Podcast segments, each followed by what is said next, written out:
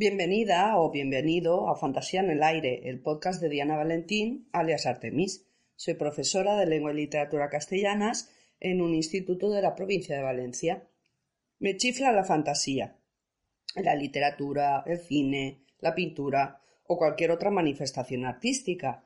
Prueba de ello son mis tres dragones, Reinsk el devastador y sus dos hijos, Risky el sensato y Risco el juguetón. En el capítulo de hoy voy a hablarte de Neyham, la primera parte de Aranzazu Serrano. Sin más dilación, empecemos. Neyham es el primer volumen de una saga increíble. Es todo lo que puedas esperar sobre el género épico y mucho más, porque combina las mitologías nórdica y la celta en un mundo nuevo, con dioses antiguos, y porque además abundan personajes femeninos fuertes, activos, un aspecto que no siempre ha destacado en la literatura épica tradicional. Por eso no puedes dejar de leerla. En este podcast, por tanto, me voy a centrar en que puedas conocer mejor a la autora Aranzazu Serrano y en todos los motivos por los que considero que Neyham vale la pena leerla. Se ha convertido en todo un éxito y cuando lo lees lo entiendes por qué. Y es una novela imprescindible.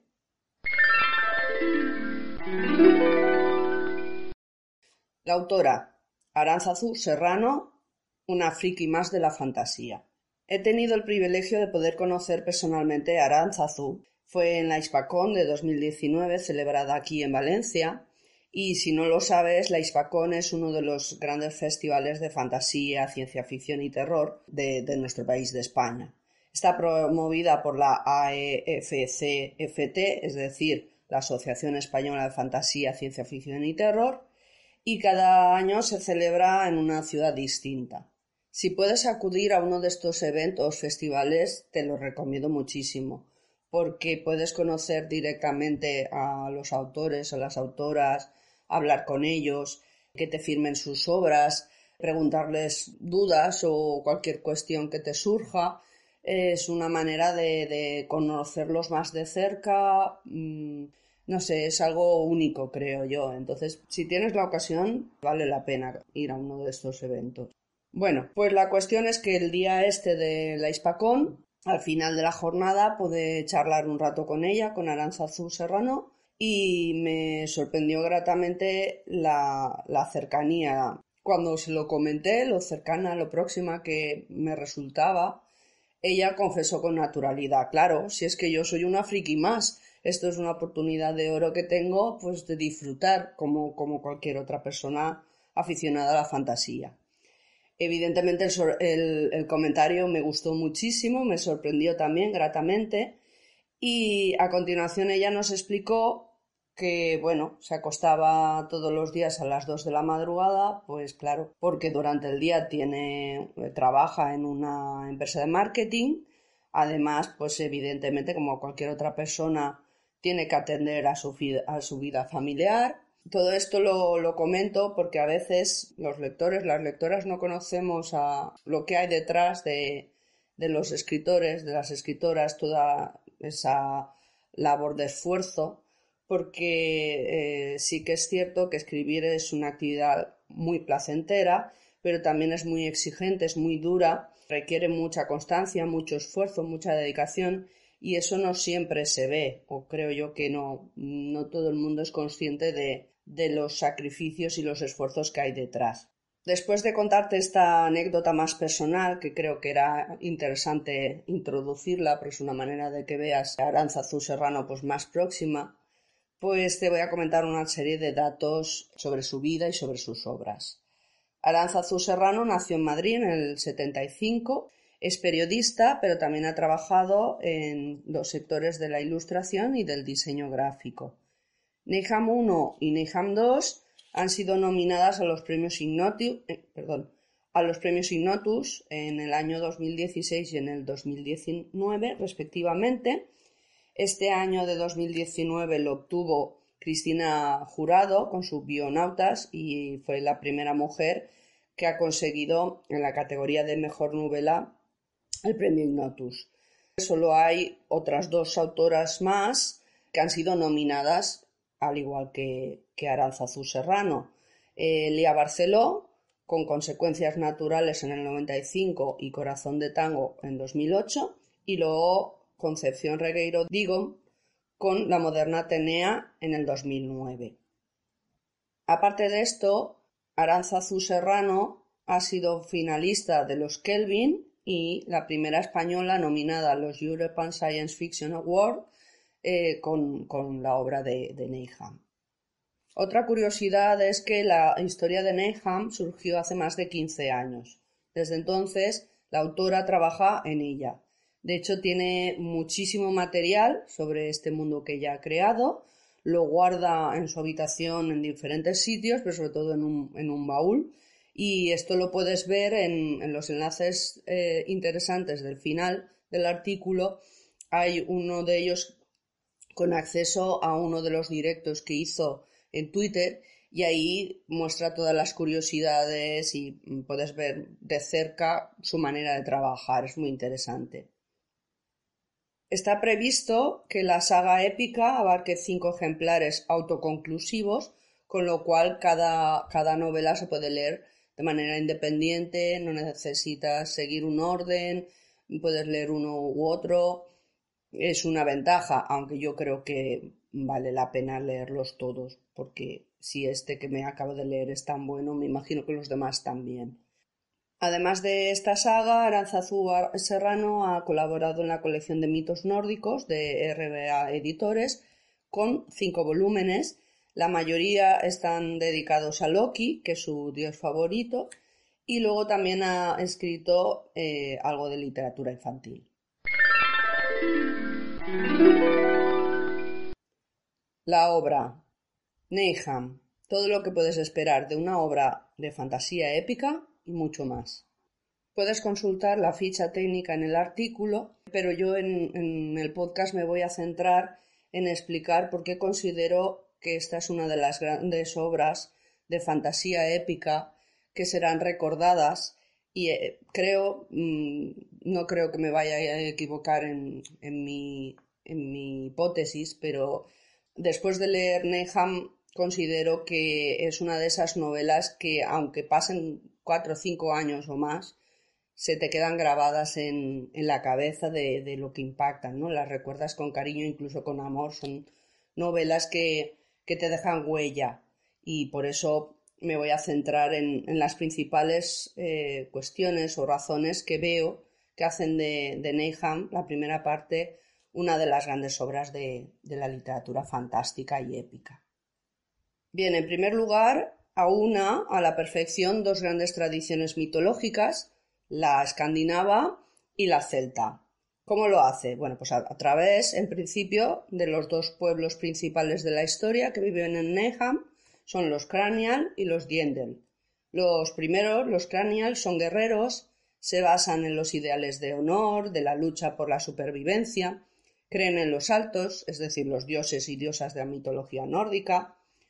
Y aquí también eh, otro aspecto es que en la novela evidentemente aparecerán dioses, diosas nórdicos, como Odín, eh, se le nombra como el padre de todos, o como Hela, la dama oscura, junto a otras divinidades que han sido creadas por la propia Aranzazu Serrano, es decir, ella mezcla la tradición mitológica con su propia inventiva, creatividad y, forma un todo muy, muy acorde, no, no es disonante el resultado, casa todo muy bien. Por otra parte están los Deindel, que son un clan afín a la naturaleza, a la Gran Madre, a la que adoran y con la que están conectados, y al conectarse a esta naturaleza, la Gran Madre, también están conectados con todos los seres vivos, por lo que conocen a la perfección los sentimientos de los humanos y de los animales. Cuando estos sufren, los Yendel también lo hacen, también están sufriendo. Además, algunos de ellos tienen poderes curativos, son sanadores, nacen así, y después mm, también es otra, otro rasgo interesante es que sus valores defienden de valores opuestos a los de los cranial, evidentemente. Pues la, la violencia no, no, tiene cabida en ellos, eh, se niegan, por ejemplo, a, montar eh, a caballo, porque para, para ellos supone como una afrenta al animal, una falta de respeto, que eso los cranial no siempre acaban de entenderlo, pero son, son culturas diferentes, hay ahí un choque, ¿no? Hay una cuestión interesante en los Diendel, que es el Niflheim, o Niflheim, a lo mejor Niflheim, perdona si mi pronunciación no es muy buena, pero mm, no tengo mucha idea de, alemán y, es posible que no lo pronuncie todo lo bien que querría.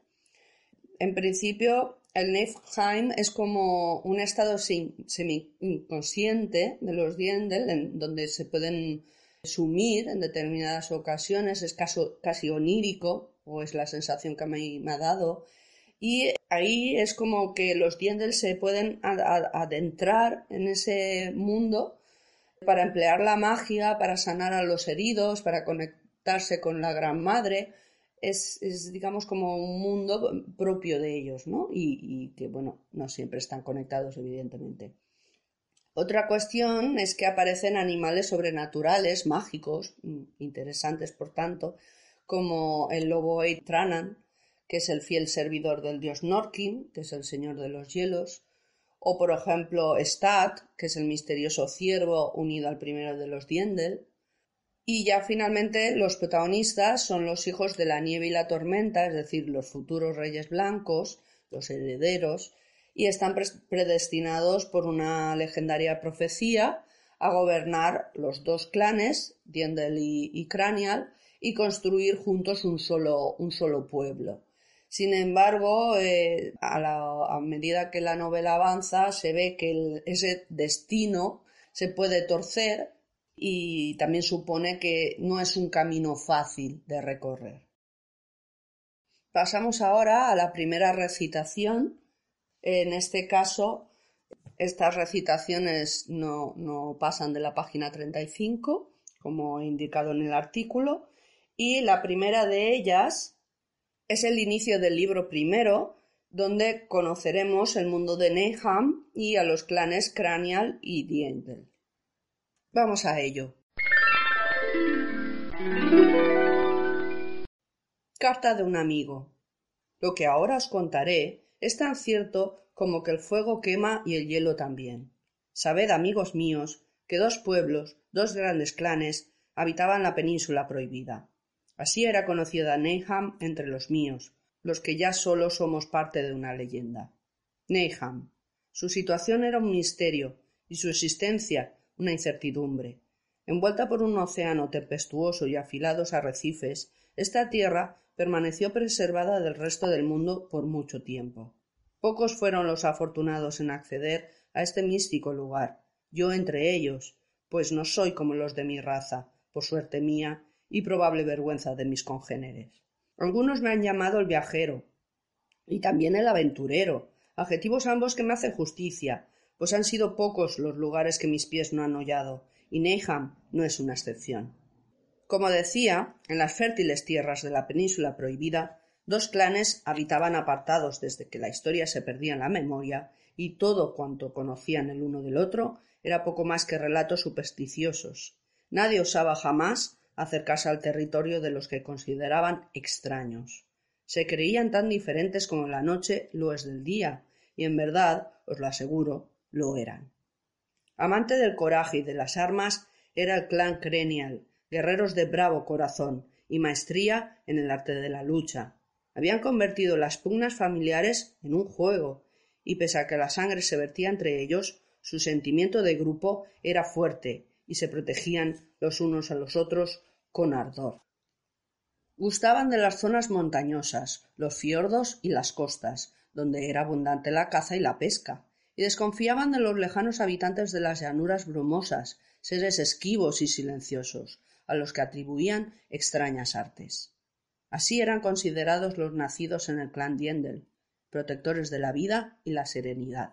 Veneraban las planicies de Seneval y el mar de nieblas que los protegía, y allí desarrollaban sus dones, habilidades que iban más allá de lo natural.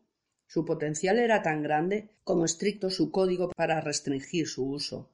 De ahí su espíritu pacífico y también su recelo hacia los pobladores de las montañas, a quienes consideraban sacrílegos por usar el acero para verter la sangre de sus iguales. Sus historias discurrían por separado, y poco más os puedo decir de ellas, excepto que la distancia creó con el paso del tiempo un temor que sus leyes asentaron al prohibir cualquier incursión en el territorio del otro. Nadie sintió el impulso ni la necesidad de traspasar estas fronteras hasta la llegada de los saqueadores. Ese día la frágil armonía fue alterada y el entramado del destino cambió para siempre. Aquellos que lo vivieron hace tiempo que descansan en los prados eternos y los que conocen la tragedia no gustan de rememorarla. Pero entre mis mejores cualidades se encuentra la persuasión, y animadas con una buena jarra de aguamiel compartida, las bocas más reáceas comienzan a hablar. Fácil hubiera sido, para los guerreros del clan Cranial, acabar por completo con las hordas invasoras, pero se limitaron a proteger sus aldeas ante un enemigo inferior en destreza. Muchas vidas se hubieran salvado si los Cranial de los fiordos no hubieran subestimado a sus enemigos, pero también el devenir de esas tierras hubiera sido otro. Un manto ominoso cubrió el cielo, los bosques se convirtieron en cenizas y las aguas de ríos y lagos en veneno. La tierra se regó con la sangre de familias masacradas, y la hambruna y la enfermedad se extendieron por doquier. Cientos de cadáveres se pudrieron al sol o fueron devorados por las alimañas. Los supervivientes no tuvieron fuerzas para darles una digna sepultura. Desesperados, las gentes de uno y otro clan buscaron refugio en el lugar donde sus jefes impartían justicia, Crania Larn y Dien de Larn, sedes de sus respectivos clanes.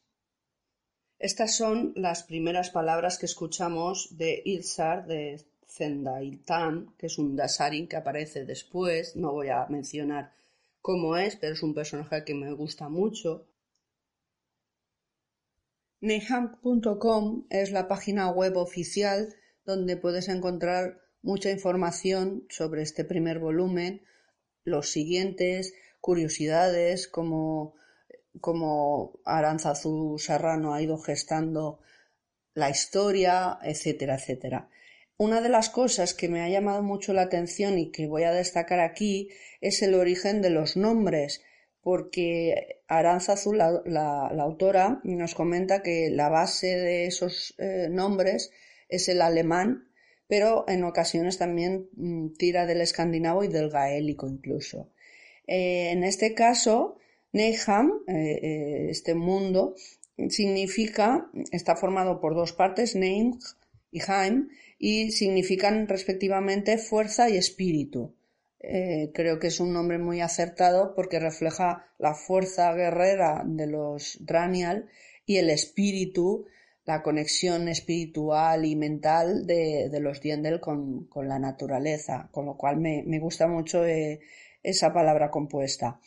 Además, a Ilsa, que es la protagonista, en principio iba a ser Elsa y decidió con el tiempo cambiarla. En el caso de Sagan, que es el, el heredero, futuro rey blanco y demás, su nombre, y aquí me, ha hecho mucha gracia porque he acertado o me recordaba al, científico y divulgador, y divulgador Carl Sagan, que tiene una serie que si no has visto, si te gusta el espacio y los planetas, etcétera, etcétera, vas a disfrutar con una serie ya mítica que es Cosmos, y, fue él el que, el que la creó y, gracias a él difundió pues muchos de estos avances científicos de la astronomía y demás.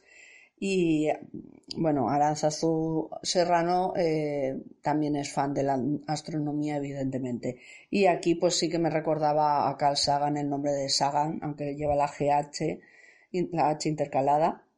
Luego está, por ejemplo, finalmente, no voy a hablar de más, pero eh, otro de los nombres que me ha llamado la atención es Siegfried, que es el primo de, de Aisa, es caballero y tal, no voy a decir más, pero eh, su nombre evidentemente tiene vínculos con Sigfrido, eh, del anillo de los Nibelungos, porque la autora también lo indica en, en que, que Wagner, las óperas de Wagner de, la mitología escandinava, pues la han influenciado mucho en muchos aspectos de su obra.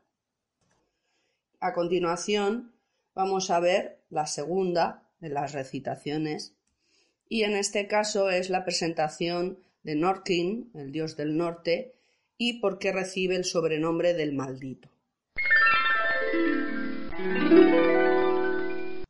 Primera parte. Exilio. Capítulo primero. Primer día de la primera luna del año primero. Recogido como una estatua tallada en hielo, así se hallaba un ser de aspecto humano, acomodado en un sitial creado con agujas de transparencia azulada que la ventisca había modelado caprichosamente a lo largo de centenares de años en la cumbre más alta del glaciar Vatnajökull, en una distante isla de las regiones boreales. Una ráfaga de viento agitó su cabello níveo y la capa con la que se cubría. Dos ojos cristalinos brillaron entre los deslizantes mechones. Era en su mirada donde se desmentía su apariencia humana y se adivinaba su condición inmortal. Otra ráfaga terminó haciendo que levantara pacientemente la cabeza, y tan inesperadamente como había llegado el viento, un lobo blanco apareció por detrás del gélido trono. Eitranan, mi fiel amigo, extendió su mano hacia el animal, que se postró a sus pies. Aquella noble bestia era compañero además de servidor, y ofrecía de buena gana su existencia a Norkin, dios del norte y señor de los cielos. Eitranan, tu lealtad, en verdad, te hace digno de permanecer a mi lado, aunque sea en la vergüenza de mi destierro. Evocó en su mente recuerdos de días mejores, cuando aún vivía junto con sus iguales en la ciudad dorada, y le llamaban hijo de Wotan.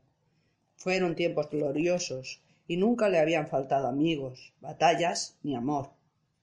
En aquella época se había sentido el ser más dichoso de los nueve mundos, pues, aun habiendo sido engendrado por el rey de los altos, fue gestado en un vientre mortal. Su infancia era un recuerdo velado en su memoria, pero un instante permanecía intacto. A la luz del alba, siendo aún niño, el Padre Eterno se hizo presente en la puerta de su casa. Qué magnífico le había parecido entonces, con su poderosa lanza en mano y su yelmo plateado. Cuánto honor cuando ofreció a su hijo la fruta de la inmortalidad y la distinción de morar entre los altos. Una sola condición le impuso. No le sería concedida la posibilidad de dar en herencia su estirpe, su simiente sería letal, y toda mujer que concibiera de él languidecería hasta morir. Cuán estúpido me pareció el precio de la divinidad, mi buen amigo Itranan, se lamentó el señor de los hielos. Mas fue la boca de un niño la que pactó, y no la mía, si entonces hubiera atisbado la siniestra carga que ocultaba el tributo. Norkin se hundió aún más en su asiento, embargado por el hueco recuerdo de un sentimiento que se había jurado no volver a despertar. Lejos queda ya ese abismo, dijo, y en un instante su expresión dolida fue desplazada por otra triunfante, esperanzadora. Hoy se abre ante mí una anhelada senda que me llevará a burlar al Padre de todos. Después de tanto tiempo esperando las condiciones apropiadas, hoy las tejedoras me serán favorables, doblemente. Sin prisa, dirigió la mano a una esfera cristalina que descansaba sobre una esbelta columna de hielo, junto a su sitial. Era la esfera Rudnir, la única posesión que había podido llevarse consigo en el destierro. Bajo la caricia de sus dedos, Rudnir podía mostrarle cualquier rincón en el mundo de los mortales. La esfera cobró una repentina claridad a su tacto y fue dando forma a la imagen de unas montañas nevadas sobre un gran río y después a una gran llanura cubierta por la niebla. Neham, el reino acaba de nacer y un día desafiará magnificencia a la orgullosa ciudad dorada. Esta es la tierra que yo he elegido. La planicie brumosa dio lugar a un abismo en forma de media luna, donde se derramaban las aguas del gran río.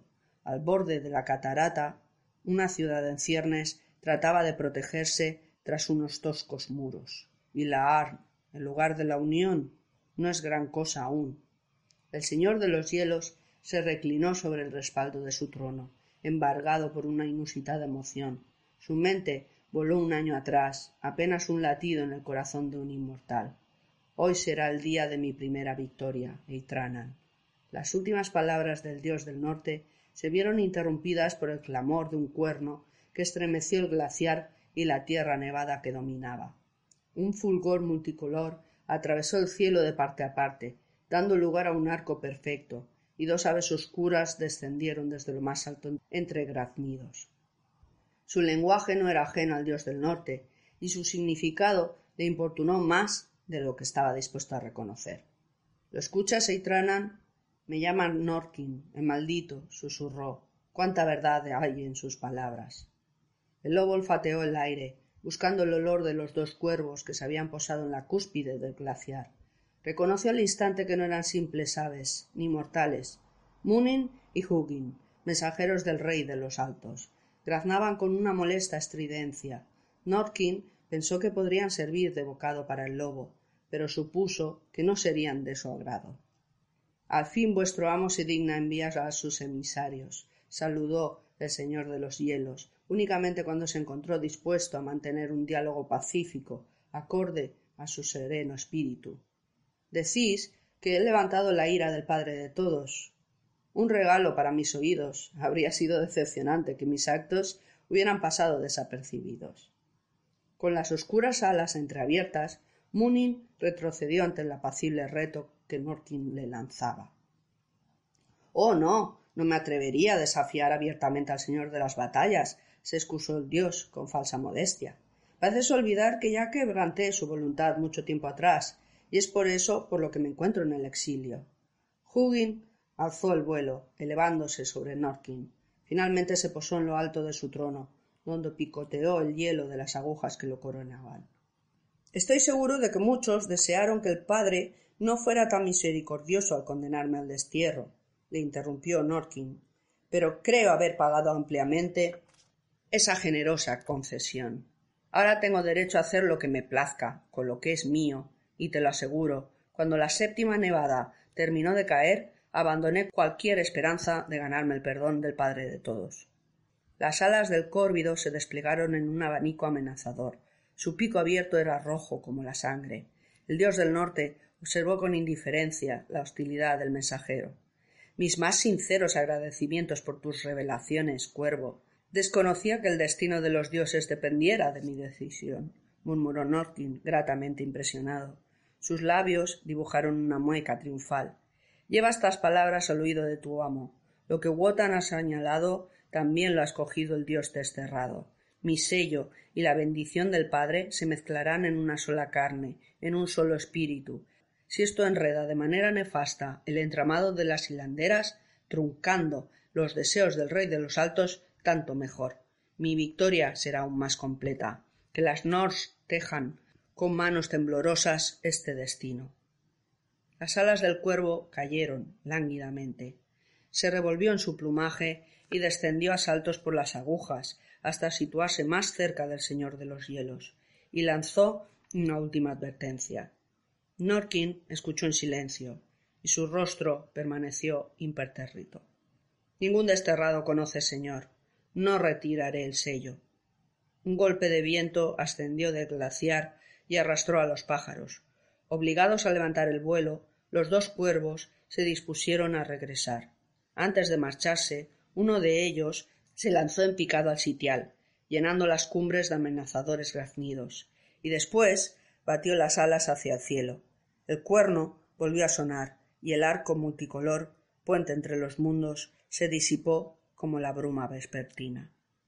Una vez que el cielo hubo retornado a la tranquilidad, la cumbre pareció más fría que nunca, y Norkin, con los ojos perdidos en el horizonte, meditó por unos momentos sobre la última advertencia del cuervo. Luego acarició el pelaje de su lobo, buscando la cercanía de un amigo. Evidentemente, estos dos cuervos, Munin y Hugin, son los mensajeros de Odín en la mitología nórdica escandinava. Otro de los motivos por los que Neham considero que es una de las grandes obras de, fantasía y de literatura en general, incluso, es porque los, personajes sientes que son de carne y hueso. Eh, empatizas con ellos enseguida y sin remedio Y en este aspecto eh, destacan sobre todo dos cuestiones. Por una parte, los diferentes personajes deben hacer frente a incesantes dificultades, están siempre en problemas y tienen conflictos eh, internos, etc. Por ejemplo, con frecuencia la naturaleza se muestra como un medio hostil en el que la supervivencia es lo esencial, buscan sobrevivir a toda costa y eso los, los, los hace fuertes en otras ocasiones deben renunciar a la felicidad personal en favor del bien común y por su responsabilidad como líderes de los pueblos que son. En otras ocasiones tienen que escoger entre renunciar a sus ideales de fidelidad, honor o, por otra parte, permitir que muera la persona amada. ¿Vale? Y esto es eh, diferentes personajes, no solo uno. Y esta es la otra razón de que empatices con ellos, porque Aranzazu Serrano utiliza un narrador focalizado en un personaje en cada escena, ya sean los protagonistas, Aisa y Sagan, o ya sea el joven Siegfried, o Gusti, el señor de los Cranial, o bien su esposa Drumilda, o bien la primera de los Diendel, Eira, entre otros más. ¿Qué ventajas tiene esta técnica? Que conectas, conectas directamente con los sentimientos, con las percepciones subjetivas de cada personaje en cada escena, cada escena a la vez desde sus ojos, eh, recibes sus impresiones, sus eh, interpretaciones de lo que está ocurriendo, sus pensamientos al respecto. Entonces acabas conectando muchísimo, porque además pues mm, puedes ver sus miedos, sus debilidades, sus inseguridades, sus dudas, las decisiones y lo difícil que les resulta tomar partido entre una u otra opción al escoger. Con lo cual, eh, el conjunto de la obra te da una visión poliédrica de la realidad. Tienes tantos planos, tienes tantas percepciones, tantos puntos de vista que refleja cómo es realmente la, realidad o cómo la vemos nosotros, que es muy compleja, ¿no? Porque no hay solo una cara ni una visión, sino que hay múltiples posibilidades, múltiples interpretaciones.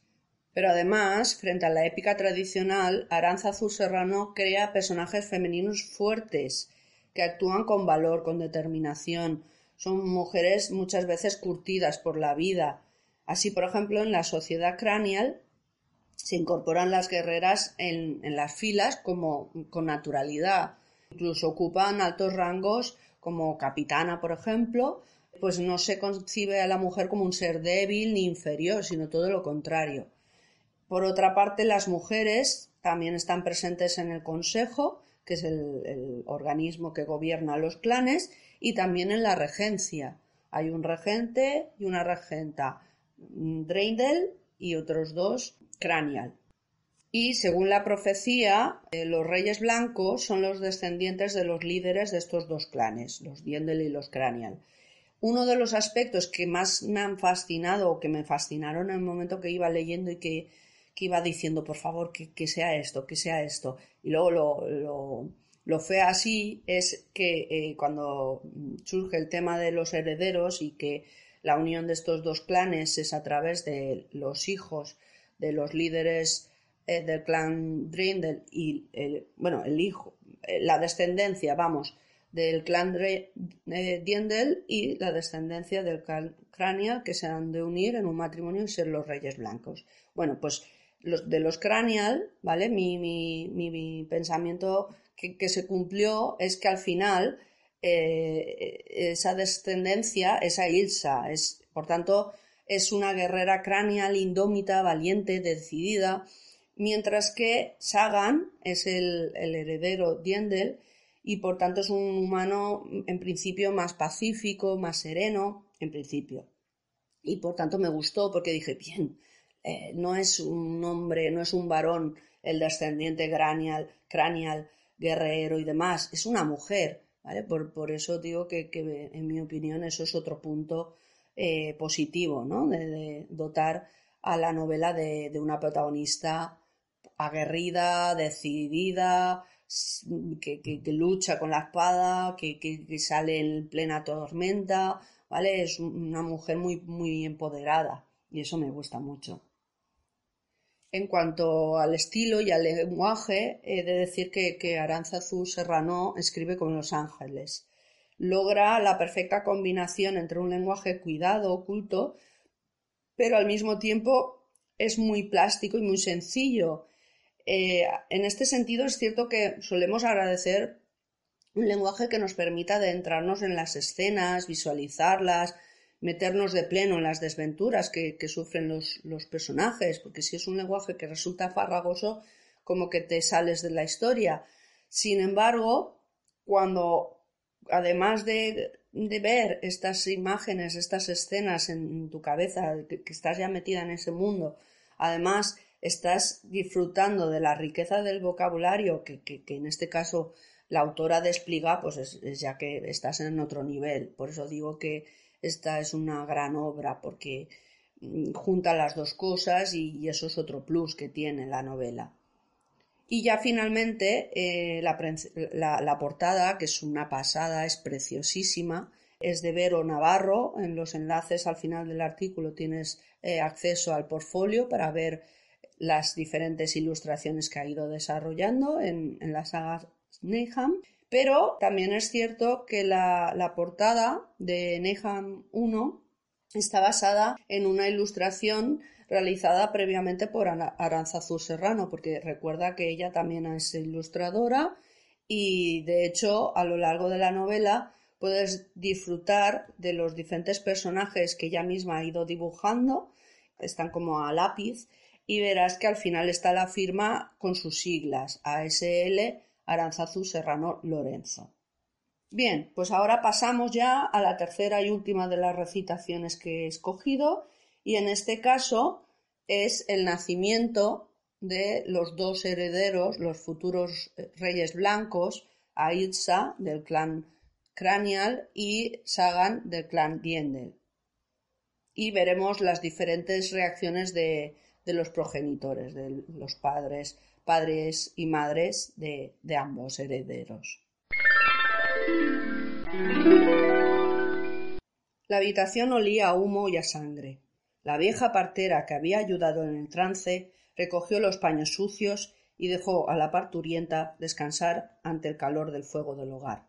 Drumilda se sentía rota y tremendamente débil. En los ojos de la matrona había visto la verdad, había estado cerca de morir, pero ya había pasado lo peor. Drumilda. Ella se volvió hacia el padre de la criatura y dio su consentimiento. El señor de los Cranial tomó entre sus encallecidas manos al recién nacido y posó la empuñadura de su espada en su frente, un signo para traer un desenlace favorable en las futuras batallas. Era Gunnar, el acero que había acabado con el más fuerte de sus enemigos.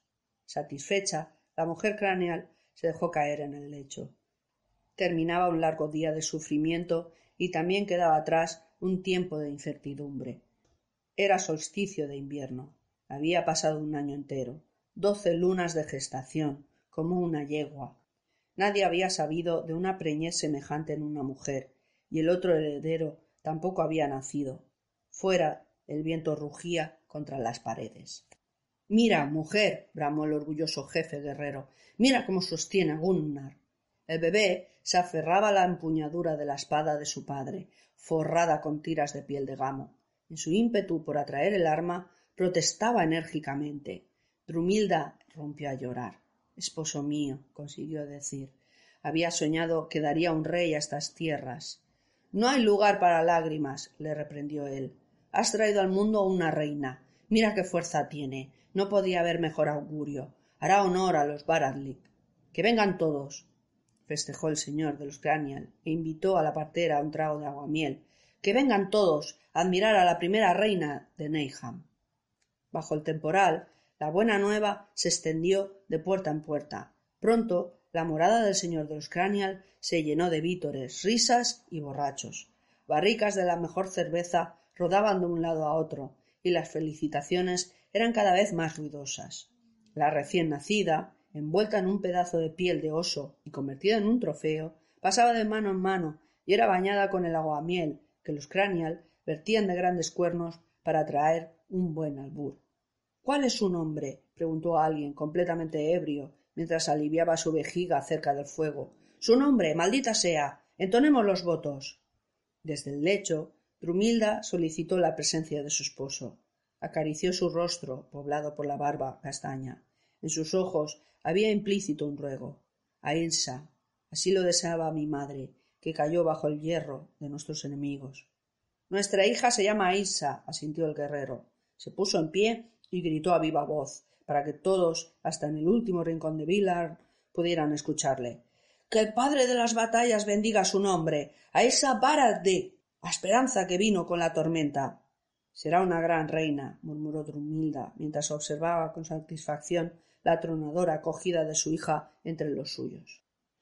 Bajo la cellisca había otra casa que podría haber pasado por una loma construida con barro y tejado de turba, ahora cubierto por una gruesa capa de nieve. Su interior era silencioso como un túmulo. No había ventanas ni fuego porque los Diendel no necesitaban de tales cosas. A la luz de un candil, la pupila de Adrun había parido a solas, acuclillada en un rincón, bajo la atenta mirada de un gato famélico que se había refugiado del temporal. Aquel animal era su única compañía y contemplaba con avidez los restos del parto. La joven no se sintió incómoda por su apetito. Era parte del ciclo natural de la vida y la muerte, y dejar que aquellos restos se pudrieran sería un desperdicio. Más tarde permitiría que diera cuenta de ellos. Su cabello oscuro y rizado se enredaba sudoroso por su cuerpo aún hinchado, y sus ojos grises estaban enrojecidos por el agotamiento. Había sido un trace largo y terriblemente doloroso, pero no había nadie para decirle si lo había sido más de lo normal. Y aunque estaba exhausta, sacó fuerzas para recoger a su pequeño del suelo de tierra pisonada y envolverle con una cálida energía espiritual. Estaba asustado y tenía frío. Podía advertir sus sensaciones con tanta claridad como veía la luz del candil.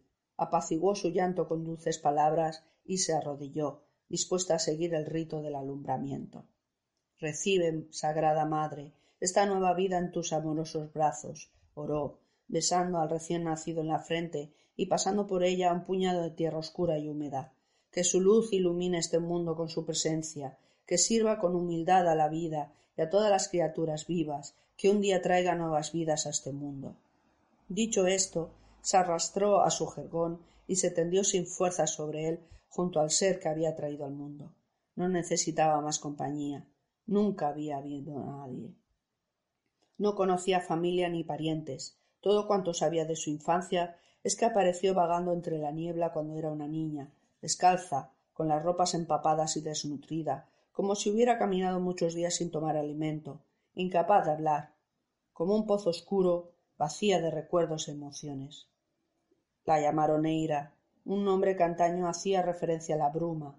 No tardaron en descubrir que habían despertado en ella, antes de tiempo, las habilidades propias de un diendel adulto. Fue entonces cuando el viejo Adrún se interesó por ella y la tomó a su cargo como pupila.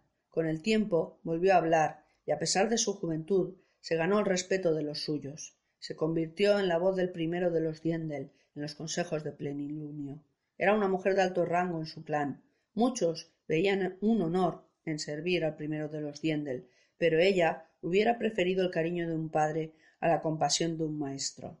Y ni siquiera tuvo eso el día en que la abrió de piernas ante su clan y usó su vientre como una vasija para su simiente, tras varios intentos infructuosos. Tampoco había accedido a acompañarla en el padecimiento del parto.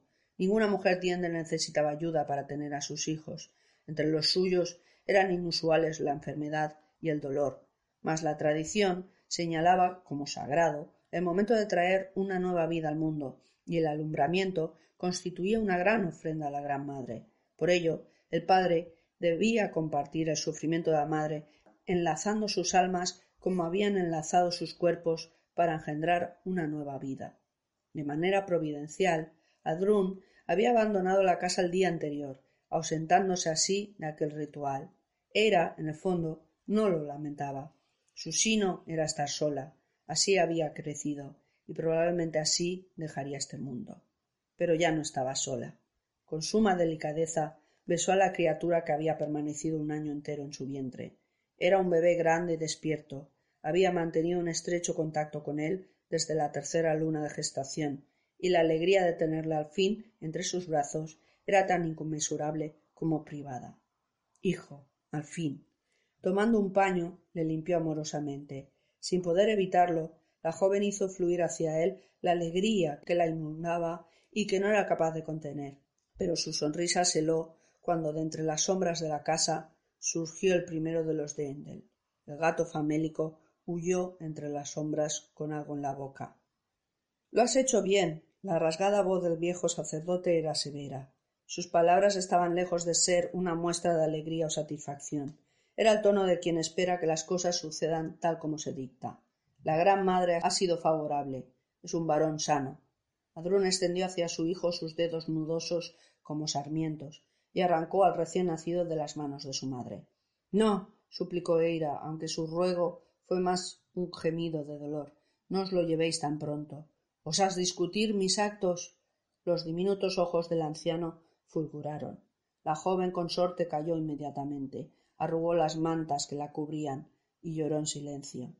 Ignorándola, el viejo atrajo hacia sí a la criatura. Algo le hizo gruñir, desconcertando a Aira. Inaudito, si la veo. Solo había una manera de comprender lo que estaba sucediendo. Era relajó su cuerpo, dejó que su espíritu recobrara la paz perdida y cerró los ojos. Cuando volvió a abrirlos, el mundo había perdido su color. Todo cuanto la rodeaba era gris e intangible. Tenía la misma consistencia de los sueños. El candil, la llama de la vela, el gato que se alimentaba en las sombras, un gusano que escarbaba en la turba del rincón, la tormenta que rugía fuera de aquellos muros. Todo había perdido materialidad para volverse etéreo y libre, revelando su auténtica esencia, sin maldad ni bondad. Se parecía al mundo que había dejado atrás, pero éste era sólo una ilusión, el reflejo de un espejo. Ahora se encontraba en el incorpóreo mundo de las brumas, Niflheim. En la serenidad de aquel mundo, nada vivo o animado era más importante ni más necesario que el resto. Cada espíritu cumplía un papel esencial en el telar de la existencia. El equilibrio era tan perfecto como delicado, porque en aquel estado onírico el mundo podía modelarse con facilidad, guiar el viento, llamar a las nubes, curar heridas y enfermedades, abrir la tierra o viajar sin moverse. Los Diendel eran capaces de hacer todo esto a través del uso de los dones, tal era su poder, una habilidad tan grande como su restricción para usarlo. Nada podía ser cambiado por capricho, sino por estricta necesidad. Los dones deben emplearse para el bien, jamás para dañar. El daño lleva a la muerte, y nadie puede traer de vuelta lo que ha muerto. Los dominios de la señora oscura son infranqueables. Su tutor había grabado a fuego aquellas palabras en su memoria. Era la primera ley Diendel. También lo haría con su pequeño. Pero no había amor en él cuando sostenía a su propio hijo, observó Eira con tristeza. Entonces percibió el motivo de asombro de su mentor.